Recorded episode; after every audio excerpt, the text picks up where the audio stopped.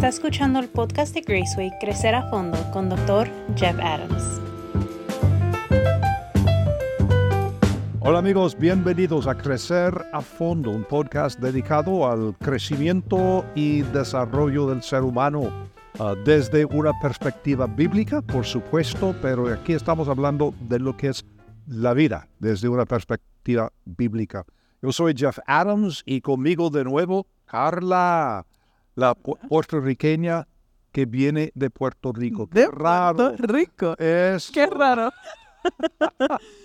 Pero qué bueno, y Carla, siempre estamos hablando de emociones y específicamente cómo pensar bíblicamente sobre las emociones. Y yo estaba pensando el otro día cómo resumir lo que decíamos en ah, el podcast anterior. Y eh, estuvimos hablando básicamente de la diferencia entre emociones y pensamientos. y, cuatro cosas me llaman la atención. Hay una diferencia de naturaleza, porque las emociones son experiencias, ah, son cosas involucrando sentimientos y respuestas corporales, pero los pensamientos, por otro lado, son cognitivos, involucran procesos mentales, Ah, como el razonamiento, el análisis, la resolución de problemas y todo eso. Ah, yo decía en el podcast anterior que las emociones son como mensajeros, ah, que, que, nos llevan mensajes de lo que está pasando adentro y en el entorno también. Y, y por eso diferencias de origen, las emociones a menudo surgen espontáneamente en respuesta a estímulos y están influenciadas por nuestra mente subconsciente y experiencias pasadas. Los pensamientos, por otro lado, son más deliberados, están moldeados por procesos cognitivos y conscientes. Y también control. Las emociones a veces pueden ser difíciles de controlar, ¿verdad que sí? y los pensamientos, al ser más conscientes y estructurados, pueden estar sujetos a un control más normal, que digo.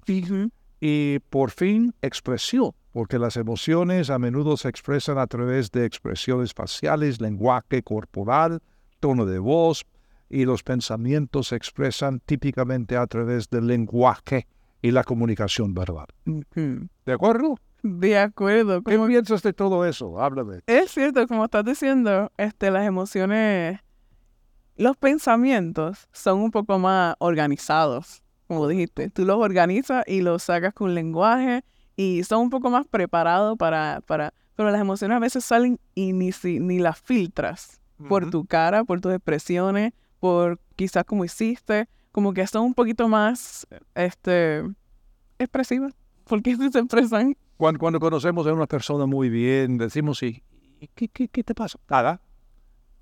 ¿De verdad nada? Ajá. ¿De verdad? No, es que te conozco. ¿Qué te pasa? Porque es difícil camuflajear eh, las emociones. Es bien difícil. Yo me acuerdo, este, la, mis pastores en Puerto Rico, em, la esposa de mi pastor, ella es muy buena consejera, es muy buena. Yo me puedo sentar a hablar con ella de lo que siento, de y una cosa que ella me dijo desde pequeña, siempre me decía, las emociones son, vamos a suponer que tienes un tren, tú tienes que ir llevándolo y ves que la parte de atrás no va exactamente por la misma dirección, pero te va a seguir en algún momento. Ah, como que, buena analogía. Sí, siempre me decía eso, como que a veces están donde no se suponen, porque tú estás aquí, pero estás sintiendo esta, otra cosa, y entonces, pero tú sigues y ella eventualmente te van a seguir. Ella siempre me decía. Ahora, paréntesis. Sí. Tengo una pregunta. ¿Cómo es que estando en Puerto Rico sabes de la existencia de una universidad cristiana aquí en Kansas City? ¿Cómo es que llegas acá? Esa es una buena pregunta. Y todo el mundo me pregunta eso porque mis amistades de la universidad les enseño de dónde soy. Soy de un pueblo, se llama Luquillo, y está en la costa. Está en la misma costa en el norte. Y pues se ve la playa donde, donde sea. Desde la escuela yo veía la playa, sales en el carro y casi la ves todo el tiempo. Y mis amistades me decían, ¿qué haces aquí?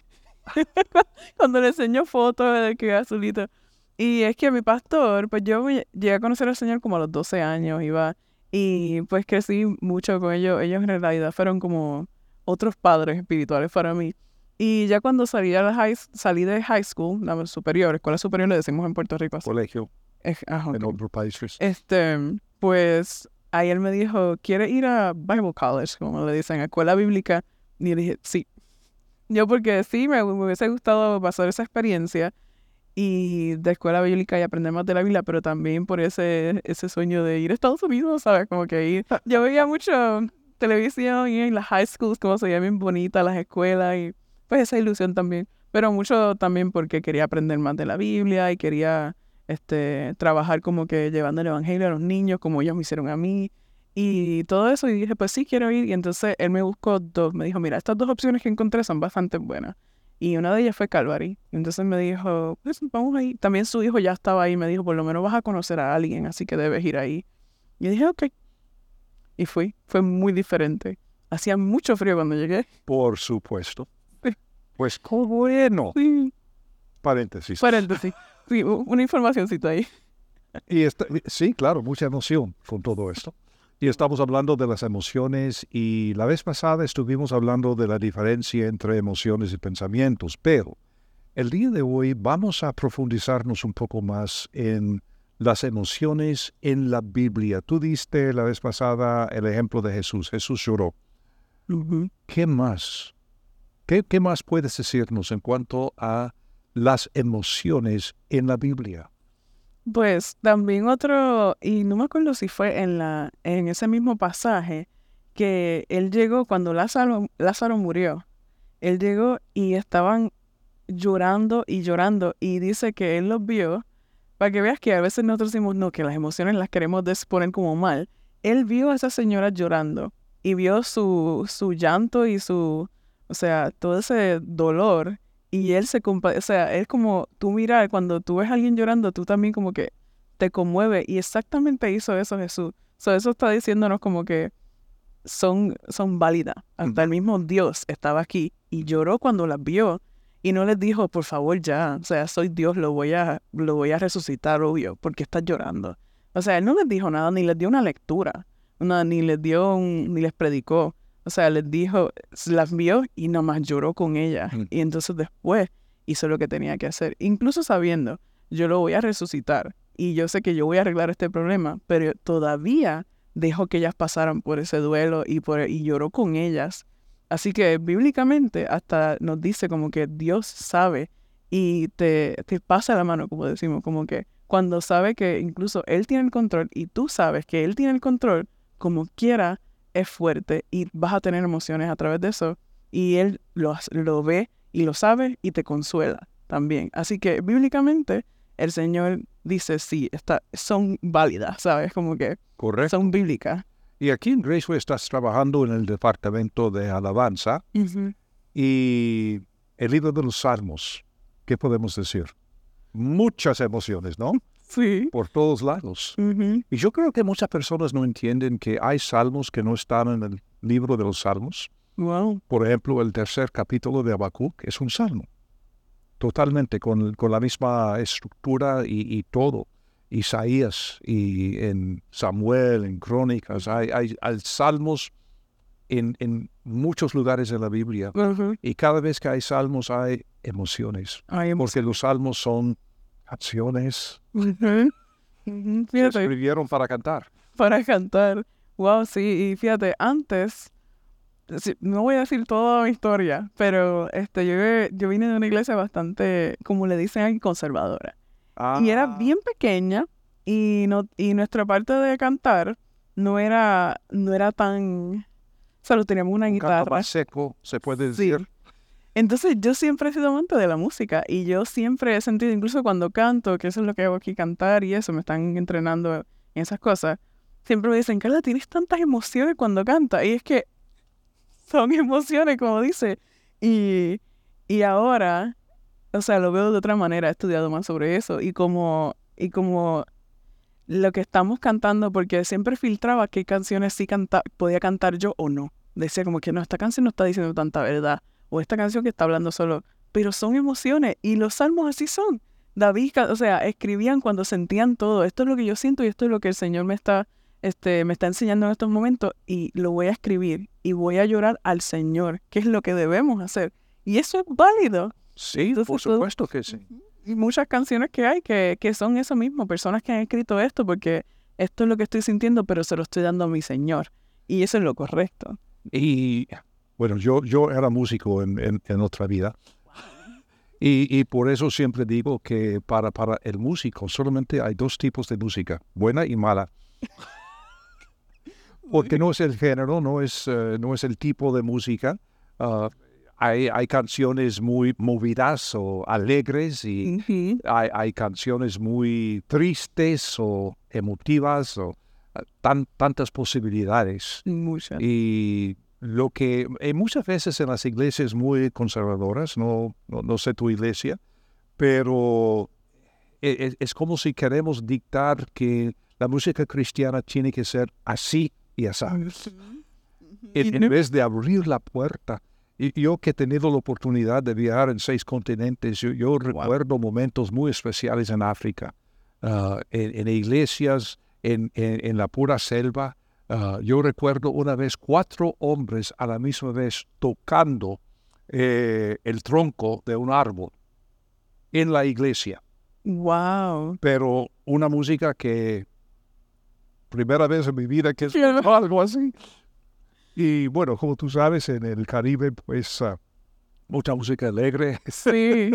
por supuesto, y, y no entiendo, o sea, yo entiendo que hay música muy, muy lenta, muy, muy emotiva, pero ¿cómo es posible, no, no entiendo, cómo es posible cantar sin emoción? O sea, una persona cantando así, sin expresión facial, sin emoción, sería para mí la cosa más aburrida en el mundo. Es que sí es cierto, tienes mucha razón, como que la música y las emociones van, van juntas. Y aunque si te pones a pensar en, el- en una persona, en lo, por decir así, en el mundo secular, la música es emoción también. Y la gente va a la música cuando siente cosas fuertes, cuando va sobre, am, está pasando por cosas de, de amor o lo que sea, pero siempre son emociones y siempre van a la música para eso. Y por eso yo digo como que, ¿cómo no? Vamos a cantar todo esto de las emociones para el Señor, que es lo único que en realidad te va a consolar. Es como que, y yo aprendí demasiado como que en realidad sí, las emociones tienen mucho que ver con, con, con la música. No se puede estar como dices. mucho que ver y, y personas no entienden que hasta música no cristiana puede también comunicar mensajes de valor. Sí. Puede comunicar mensajes tóxicos también, por supuesto, pero también la música cristiana. Wow. Y, y mi, mi fondo es la música clásica. Y hay tanta música que cantamos en la iglesia hasta el día de hoy, himnos, Ujú. que, que la música viene de música secular Wow. desde hace 200, 300 años. Wow. Beethoven, por ejemplo, que, que despiaba a Dios eh, cuando perdió su capacidad para huir y que es- escribió la música para, para varios himnos que cantamos. Y por el otro lado, ah, mucha música clásica eh, hace 200, 300 años salió de la iglesia. Wow. Brahms y personas así, Mendelssohn y, y- y otros más que, eh, que su música alababa al Señor. Pero muchas veces no es que no, no mencionó el nombre de Jesús ni, ni el Espíritu Santo, pero música sin, sin letra para glorificar al Señor. ¿Cómo es posible glorificar al Señor sin letra si no hay emociones o si hemos de negar las emociones? Algo en que pensar. Yo recuerdo la historia de David cuando trajo el arca a Jerusalén. Y tan emocional David que estaba danzando y cantando delante de, de la carreta que estaba llevando el arca. Y su esposa, Mical, le criticaba y Dios la juzgó. Wow, fíjate. Y hay muchas veces que o sea, yo pensando en, pues como yo tengo ese background, o sea, de que yo estaba en una iglesia, era que era bien pequeña, éramos bien poquitos y era iglesia, bastante- no es una crítica. no Ajá, sí, sí, y es como, como pues como te dije, como lo llaman aquí, un poco más conservador, y como que no se veía nada de eso, no se veía, ni siquiera nos parábamos. Y yo pienso que muchas, eso me hizo crecer, y que ya no, yo he aprendido mucho, o sea, estoy aquí, este, eso me hizo crecer con esa de esto, como que, mm, y también por las experiencias que tuve con otras iglesias en, en Puerto Rico, pero de que, como que eso, ah, eso fue muy... Y en la Biblia sale, y es como unas expresiones, tú estás alabando al Señor, o sea, y si fuera malo, Jesús lo hubiese, o sea, el Señor lo hubiese ahí mismo mandado un rayo o algo, porque justo al frente al arca, que eso era algo, o sea, santo. Y a quien reprendió fue su esposa, la que... Exactamente. Y eso como que él lo toma como adoración. Tú estás adorando al Señor de corazón, con tus emociones y genuinamente, entonces es tu adoración. Y vale la pena hacer énfasis en el hecho de que no estamos buscando la, la iglesia tuya No, para conservadora, no es eso. Ah, he trabajado con pastores en tantos lugares y, y muchas veces hay pastores que, que no han recibido eh, mucha preparación, su criterio es, es, es muy limitado, su, su conocimiento también, y muchas veces están solamente repitiendo lo que alguien le ha dicho. Claro. Y cuando pregunto a personas así, ¿por qué piensas esto? Bueno, es que así me dijo el misionero, así que me dijo en, eh, en este lugar. Está bien y eh, Sí. digno de, de tener su opinión esta persona, pero Sí. ¿para qué? Y, y nunca lo han pensado. Por eso digo que estamos tratando de aprender cómo pensar bíblicamente Bíblicamente. sobre las emociones y no simplemente decirle a la gente, tienes que pensar así. Ujú. Wow, sí. Así que es Y- muy importante. Y yo pienso también como cuando yo he hablado sobre esto con los pastores que me, que me entrenan aquí y eso, y dicen, y probablemente de la manera que ellos estaban adorando, el Señor lo, lo ve como válido también. Ellos están parados y están cantando esto y lo están analizando, porque así yo era, yo estaba cantando esto y yo, estos son verdades que me afectan a mí y yo no, lo analizo y lo canto y así yo estaba adorando al Señor. Entonces aprendí que hay muchas otras personas, diferentes culturas, como usted mencionó del tronco, de hay diferentes culturas, diferentes maneras que las personas han adorado al Señor y Él lo ve y lo acepta como adoración. O sea, no hay una manera así como... Exactamente. Si uno quiere cantar muy despacio, muy formal, excelente, excelente. He contado la historia antes de, de un amigo mío que eh, cantó en una conferencia en México hace años atrás. ah, y, y cantó antes que yo daba el mensaje. Y porque tengo este fondo en, en música clásica, yo dije, Dios mío, es- este, este joven tiene un don tan especial. Y, y después me- se me acerca y dice, pastor, ¿puedo hacerle una pregunta? Sí, claro, ¿cuál es? "Eh, pastor, es que yo soy cantante de ópera. Obvio, sí. pero eh, soy joven y siempre ha sido mi, mi sueño cantar ópera. Pero hace dos meses acepté al, al Señor como mi Salvador y en la iglesia me están diciendo que ya no puedo cantar ópera, que solamente puedo cantar ah, música cristiana. ¿Y, ¿Y qué puedo hacer? Y digo, buscar otra iglesia lo más antes posible. y lo hizo, lo hizo. Y un agente lo descubrió, recibe una beca a Israel, está cantando en Israel y, y pasando por estudios y todo. Llegó a ser un tenor principal de, de, de una ópera muy desca- desta- destacado en, en Europa. Y cuando estaba en Europa tuvo la oportunidad de compartir el Evangelio con Pavarotti, con, con ah, Oh. Plácido. Domingo. Ah, años después cantó con Plácido Domingo en, en su propio México. Wow. Ahora, tú y yo ni podemos hablar con esta gente. No. Pero el, el punto es, eh, Dios le dio este don. Y, y siempre que estaba cantando en, en, en ópera, eh, estaba enseñando humildemente la escuela dominical en una pequeña iglesia hispana en Alemania. Mm. O sea, no, eso sí es pecado. No, no, no, no, no puedo decirlo. Ajá. Pero fíjate, eso me acuerda a mí. porque cuando yo llegué a conocer al Señor en mi iglesia, una iglesia bien pequeña, eh, fue a través del, del ministerio de niños. Yo era una niña y había un club de niños y pues eso fue lo que a mí me afectó y como yo llegué a conocer al Señor, como yo escuché el Evangelio, como crecí espiritualmente y yo dije, esto es lo que quiero hacer. Pero siempre me gustó la música.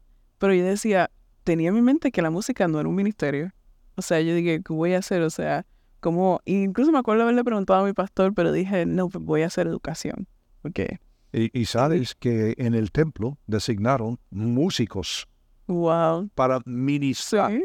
Y habla de profetizar a través de su música. Profetizar es ministrar la palabra. Ujú.